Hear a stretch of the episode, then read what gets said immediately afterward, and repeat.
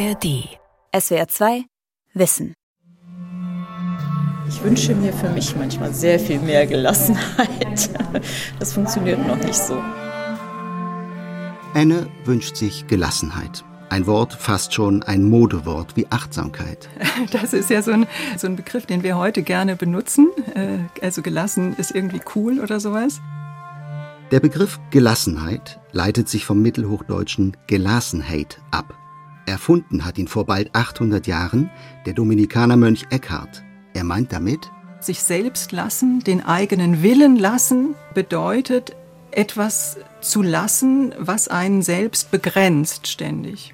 Dann kann man sozusagen ein befreiteres Verhältnis zu den Dingen bekommen. Meister Eckhart war in seiner Zeit ein Star und wird heute wiederentdeckt von Menschen wie Enne und vielen anderen. Eckhart ist zum Ratgeber für Gott und Sinnsuchende geworden, ganz gleich ob religiös oder nicht. Meister Eckhart, Prediger der Gelassenheit von Gregor Papsch. Du musst dich selbst lassen, dann wirst du gelassen. Ein Satz, der typisch ist für Meister Eckhart. Was klingt wie eine fernöstliche Lebensweisheit, stammt von einem christlichen Philosophen und Theologen des Mittelalters, Eckhart von Hochheim, genannt Meister Eckhart. Gelebt hat er ungefähr von 1260 bis 1328. Seit der Jahrtausendwende erlebt Meister Eckhart ein erstaunliches Comeback. Er steht bei Katholiken und Protestanten hoch im Kurs, Buddhisten, Juden, Hinduisten berufen sich in Teilen auf ihn, Atheisten und Agnostiker finden sich bei ihm wieder, er ist Botschafter von Selbsthilfephilosophie, von Achtsamkeits- und New Age-Bewegung. Viele seiner Zitate sind ja fast schon Kalendersprüche geworden. Ich möchte nur mal einen Satz zitieren. Hätte ich einen Gott, den ich verstehen könnte, ich wollte ihn nimmer für Gott halten. Das ist so ein Satz, der mich am Anfang auch so angesprungen hat, weil ich dachte, okay, Gott verstehen, ja, das ist doch, ist doch was Schönes, aber wieso kann ich ihn da nicht für Gott halten? Also das heißt, er, er fordert das Denken und, und auch die Paradoxie und die Widersprüche heraus. Und das finde ich einfach immer wieder spannend. Das heißt, man kriegt immer wieder so einen neuen Zugang, je nach Lebensphase. Harald Alexander Korb hat Religionswissenschaften und Philosophie studiert. In Berlin arbeitet er als Achtsamkeitstrainer und als Sterbebegleiter in einem Hospiz. Er ist zertifizierter Humorcoach und hat ein Buch über Meister Eckhart geschrieben. Titel Dem ruhigen Geist ist alles möglich. Mich hat die Lehre und das Leben auch von Meister Eckhart schon sehr früh begeistert. Ja, das ist bis zum heutigen Tag, also schon einige Jahrzehnte so geblieben. Gerade in der Sterbebegleitung, wo es ja sehr darum geht, in den Moment einzutauchen und zu schauen, was geschieht und sich von seinen eigenen Konzepten lösen zu können, ja, ist es für mich immer wieder hilfreich, mhm. Meister Eckhart so in der Hosentasche oder Westentasche zu haben. Nimm dich selber wahr. Und wo du dich findest, da lass von dir ab. Das ist das Allerbeste. Auf dem Cover von Harald Alexander Korbs Buch steht, würde Meister Eckhart heute leben, dann wäre er nicht Mönch, sondern Coach und wohl ziemlich erfolgreich. Was mich sehr fasziniert hat in aller Kürze ist, dass ja Gott eigentlich das ist, was man so daraus macht und was man daraus machen kann. Und äh, gerade diese Offenheit, dass man Gott als Abgrund des Nichts sehen kann oder auch als jemand, an den ich mich wenden kann, so verstehe ich es jedenfalls, finde ich, gibt einen großen Raum und gibt viel Spielraum, das Spielerische, das Ausprobieren, die Neugier zu leben. Und deshalb hat das für mich auch viel mit Achtsamkeit zu tun. Also heute Abend machen wir keinen keine Rieseneinheit mehr. Münster-Schwarzach im November. In der berühmten fränkischen Abtei steht ein Wochenendseminar über den mittelalterlichen Denker an. Die Veranstaltung heißt Meister Eckharts Lehre und die Gottesgeburt im Seelenfunken. 22 Teilnehmerinnen und Teilnehmer, der jüngste 42 Jahre, die älteste 83, sitzen an einem Hufeisentisch im Seminarraum des Gästehauses und warten, dass es losgeht. Sie sind an diesem Freitagabend von überall her angereist. Hannover, Papenburg, Köln, Stuttgart oder auch Vorarlberg in Österreich. Mit ganz unterschiedlichen Erwartungen. Würdest du mir sagen, warum du dich für Meister Eckhart interessierst und äh, was dich hierher nach Münster-Schwarzach geführt hat? Also ich bin Wolfgang, bin 61 Jahre alt. Meister Eckhart interessiert mich, weil ich im Laufe meines Lebens mich ständig ausgehend von östlichen Philosophien mit äh, Mystik beschäftigt habe. Da begegnet einem Meister Eckhart auf Schritt und Tritt. Und äh, ich bin jetzt hier, um das etwas zu vertiefen. Enne und ich bin 60 Jahre alt. Zu Meister Eckhart oder zu diesem Kurs bin ich gekommen, weil ich viele Zitate gelesen habe, die mich immer angesprochen haben und die mich neugierig gemacht haben. Was war denn das für ein Mensch? Und äh, dann habe ich von diesem Seminar gelesen und der Gedanke Gottesgeburt in mir, der ist mir nicht ganz unbekannt, auch aus Predigten von Anselm Grün. Und dann habe ich gedacht, das höre ich mir mal an, damit möchte ich mich beschäftigen. Und deshalb bin ich hier. Ich bin der Andreas, 42 Jahre alt. Es gibt zwei Wahrheiten. Die erste Wahrheit ist, dass ich mich für Meister Eckhart interessiere, die Mystik und im Speziellen eben vielleicht eine andere Perspektive auf die Sinnsuche, die eben Religion und Spiritualität einem Menschen geben kann. Ich bin die Bettina und ich bin 48 Jahre und ein paar Monate und ich beschäftige mich mit Meister Eckhart, weil mich das an seinen Lehren interessiert, das für mich ein Wegweiser oder eine Unterstützung für meinen Weg im christlichen und im normalen Leben ist, im weltlichen Leben ist. Geleitet wird das zweitägige Seminar von Dr. Dr. Katharina Zeming, Philosophin, katholische Theologin und außerplanmäßige Professorin an der Universität Augsburg. Fürs Wochenende hat sie Texte aus Predigten Meister Eckharts mitgebracht, die gemeinsam gelesen und diskutiert werden sollen. Dazu ihr eigenes Buch über den mittelalterlichen Denker. Lass mal mit Meister Eckhart im Hier und Jetzt heißt es. Warum hat sie es geschrieben? Weil er in vielem eben deutlich moderner war als das, was wir so klassisch mit Mittelalter, Hochmittelalter verbinden. Er ist wirklich ein frecher Geist und ich habe auch immer so wirklich was äh, Grundhumorvolles, also in so einer weltzugewandten Liebenswürdigkeit auch den Menschen gegenüber, mit denen er da zu tun hatte wie er versucht hat, diese von ihm doch, also muss man auch klar sagen, hochkomplexen Lehren zu vermitteln. Das hat mich immer beeindruckt und ich finde einfach, es steckt viel drin, was uns tatsächlich immer noch anspricht und äh, womit wir arbeiten können. Wer im Internet nach Zitaten von Meister Eckhart sucht, wird schnell fündig. Der mittelalterliche Denker hat eine Vielzahl an Schriften hinterlassen. Wie in seiner Zeit üblich, verfasste der Universitätsgelehrte seine theologischen und philosophischen Abhandlungen auf Latein. Bekannter und für heutige Eckhart-Fans interessanter sind aber womöglich Eckharts Schriften auf Deutsch bzw. Mittelhochdeutsch. Zumeist sind es Predigten, die sich an ein nicht akademisches Publikum richten. Daraus stammen die meisten Zitate, die sich im Netz finden. Gesammelt und veröffentlicht hat sie die Meister Eckhart Gesellschaft in Erfurt. Oft sind es eingängige Botschaften, dann aber auch rätselhafte und fast paradox anmutende Sätze, die tatsächlich an fernöstliche Traditionen erinnern. Dabei hatte Eckhart von ihnen zeitlebens keine Kenntnis. Immer geht es um den Menschen im Hier und Jetzt und um ein gelingendes Leben, ganz ohne äußere Rahmenbedingungen.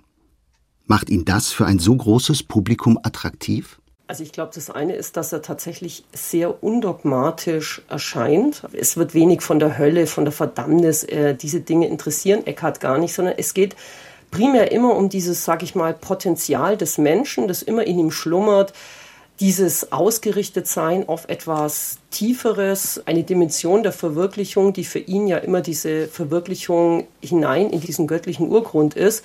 Und ich glaube, weil das so wenig in diesen ausschließlich, sage ich mal, klassisch theologischen Bildern passiert, können sich so viele Menschen damit auch identifizieren. Daher ist es nicht verwunderlich, dass Meister Eckhart heute für viele Gott- und Sinnsuchende zugänglich ist.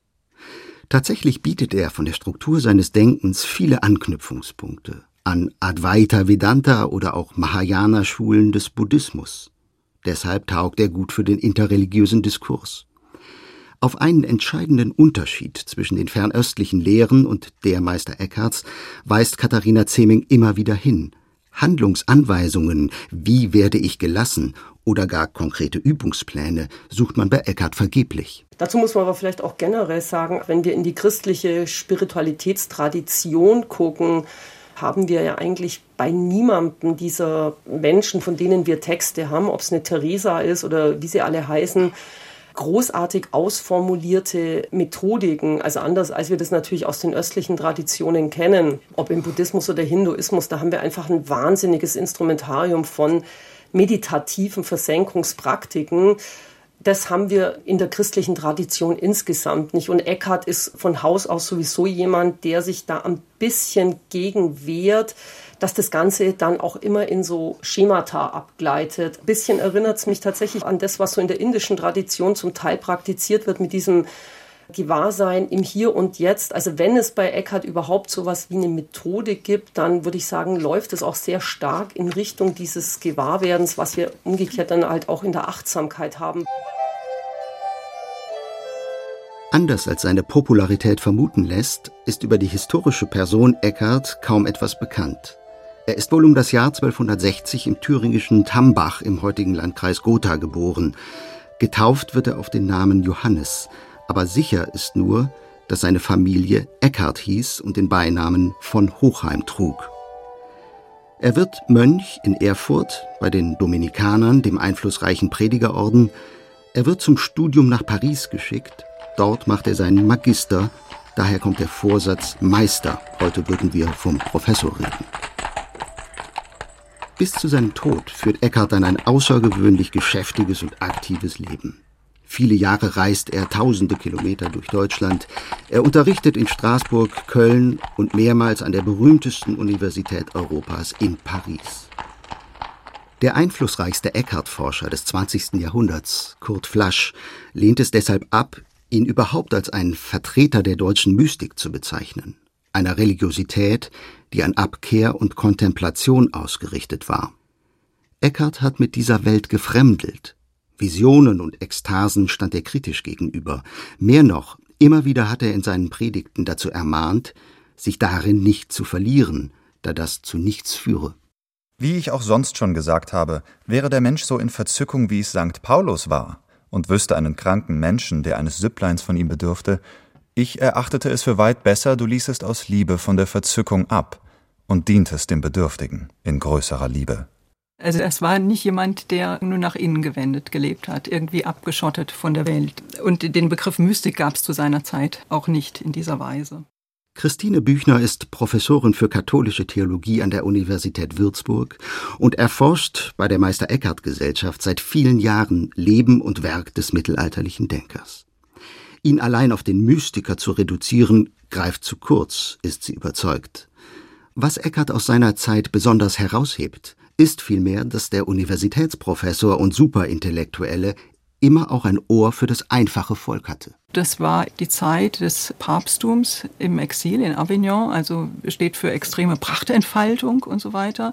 Auf der anderen Seite haben wir die Entstehung der Bettelorden, dann die Armutsbewegungen, dann die sogenannten Beginen, also Frauengemeinschaften, die sich zusammenschlossen zu einem ordensähnlichen Leben, aber nicht mit einer bindenden Ordensregel. Also alles Bewegungen, die sozusagen versuchen, wieder ein evangeliumsgemäßes Leben zu führen. Also auf der Suche sind auch nach einer Form von Spiritualität. Und eine dritte Strömung vielleicht noch natürlich dieser akademische Bereich, in dem sich Meister Eckhart äh, bewegt. Und ich glaube, dass ihn auszeichnet, dass er gegenüber diesen verschiedenen Strömungen eine gewisse Offenheit auch hat. Ja. Ganz ungewöhnlich und geradezu revolutionär war, dass Meister Eckhart seine Predigten nicht nur in lateinischer Sprache hielt, sondern auch auf Deutsch, vor einfachem Publikum. Eckhart erklärt es so. Auch wird man sagen, dass man solche Lehren nicht für Ungelehrte sprechen und schreiben solle. Dazu sage ich, soll man nicht ungelehrte Leute belehren? So wird niemals wer gelehrt, und so kann niemand lehren oder schreiben, denn darum belehrt man die Ungelehrten, dass sie aus Ungelehrten zu Gelehrten werden. Jeder kann es verstehen.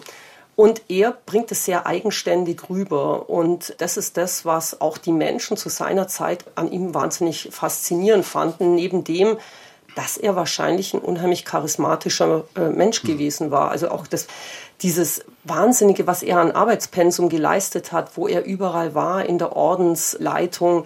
Er ist rumgekommen. Also er war ja alles andere als irgend so ein zurückgezogener Bücherwurm, sondern jemand, der wirklich mittendrin stand, viel organisieren musste, immer auch einen Kontakt zu den Menschen hatte. Und die Leute haben gespürt, dass bei ihm irgendwas wirklich in Resonanz gegangen ist. Attraktiv ist Meister Eckhart heute für eine spirituelle Weltanschauung, die im Kern besagt, Die Erfahrung des Göttlichen ist jedem Menschen möglich, weil in jedem Menschen das Göttliche schon eingewurzelt ist. Der Seelenfunken, so nennt er es, muss nur entzündet werden, sprich eine Gotteserfahrung, modern ließe sich vielleicht Sinngebung sagen, ist eine individuelle, eine subjektive Erfahrung, ganz unabhängig von Taten, sozialer Herkunft oder äußeren Ritualen. Die Seele hat etwas in sich, ein Fünklein der Erkenntnisfähigkeit, das nimmer erlischt. Samstagvormittag in Münster-Schwarzach. Im Seminarraum arbeiten die 22 Teilnehmerinnen und Teilnehmer in Kleingruppen an Texten von Meister Eckhart. Die Ausschnitte, die Katharina Zeming mitgebracht hat, stammen aus Predigten, die Meister Eckhart auf Deutsch gehalten hat. Schriftlich sind sie nicht überliefert.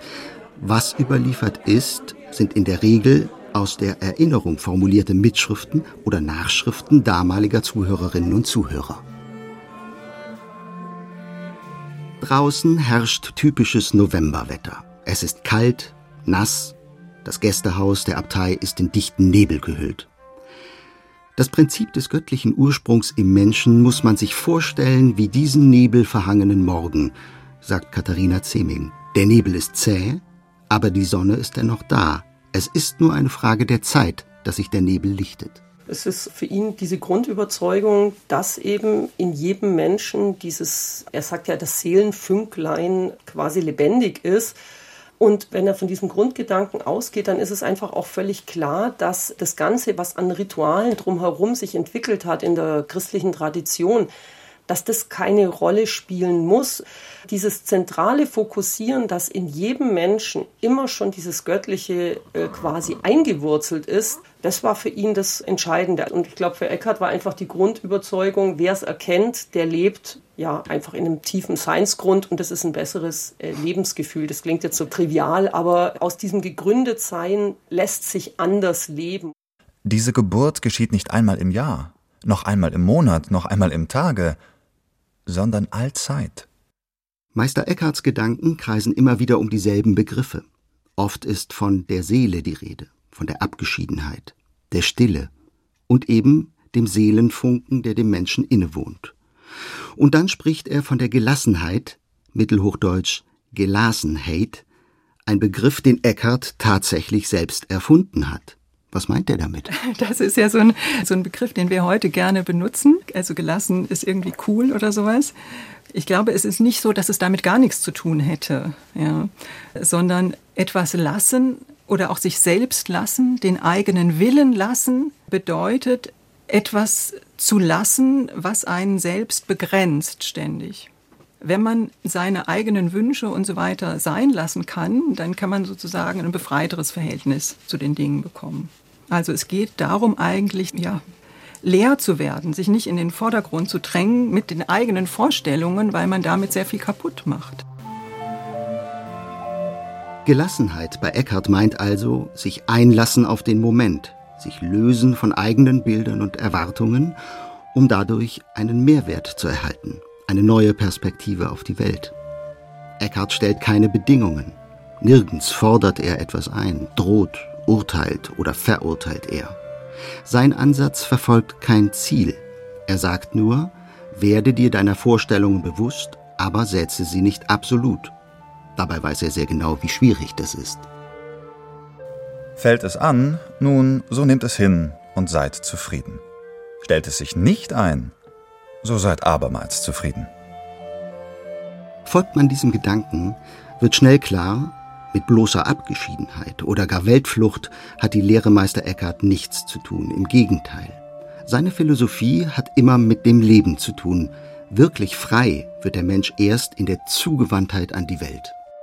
Man findet Leute, denen schmeckt Gott wohl in einer Weise, nicht aber in einer anderen. Und sie wollen Gott durchaus nur in einer Weise des sich Versenkens besitzen und in der anderen nicht. Ich lasse es gut sein, aber es ist völlig verkehrt. Ein typisches Beispiel für Meister Eckharts Gedanken ist seine Predigt über die Schwestern Maria und Martha, in der er den biblischen Text ganz anders interpretiert als in seiner Zeit und noch bis heute üblich. Jesus besucht das Haus der beiden Schwestern. Während Maria ihm andächtig zu Füßen sitzt, ist ihre Schwester Martha mit der Bewirtung des Gastes beschäftigt. Die Heldin bei Eckhart ist Martha, die im biblischen Text gescholten wird, dass sie sich um unnütze Dinge sorgt. Anders als Maria, die immer noch spirituelle Auszeiten und das Besondere braucht, schafft es Martha als spirituell gereifter Mensch, in den ganz trivialen Tätigkeiten des täglichen Lebens aus dem Lebensgrund heraus zu leben. Und ich glaube, das ist so bei Eckhart wirklich das Role Model, worum es geht. Also mitten im Leben zu stehen, ohne sich an diese Vielheit des Weltlichen zu verlieren, aber trotzdem mittendrin zu sein. Und das war eigentlich so sein Predigtimpuls, Leute, ihr könnt es. Und für, die, für seine Zeit und für seine Hörer und Hörerinnen war das natürlich eigentlich mal ein Skandalon. Also die ganze christliche Ordensgemeinschaft war ja schon sehr lang darauf getrimmt, dass dieser kontemplative Lebensweg der bessere, der höherwertige ist und halt das weltliche Leben, naja, das ist so zweite äh, Reihe. Und Eckhart äh, dreht es um und sagt einfach, nö, da gibt es überhaupt keine Wertigkeiten, ob du jetzt im Orden bist oder ein normales Leben hast, du kannst es immer erlangen. Was haben solche Worte gemacht mit seinen Zuhörern? Wie revolutionär, ja, wie verstörend war das? Eckhart hat immer versichert, seine Lehre stehe nicht im Gegensatz zur offiziellen Lehre der Kirche. Er hat, im Unterschied zu anderen Predigern vor und nach ihm, nicht den Konflikt mit den Kirchenoberen gesucht. Trotzdem ist er der Häresie bezichtigt worden. Anzeige erstatteten zwei Brüder seines eigenen Ordens, denen offenbar die ungewöhnlichen Auftritte ihres Mitbruders verdächtig erschienen.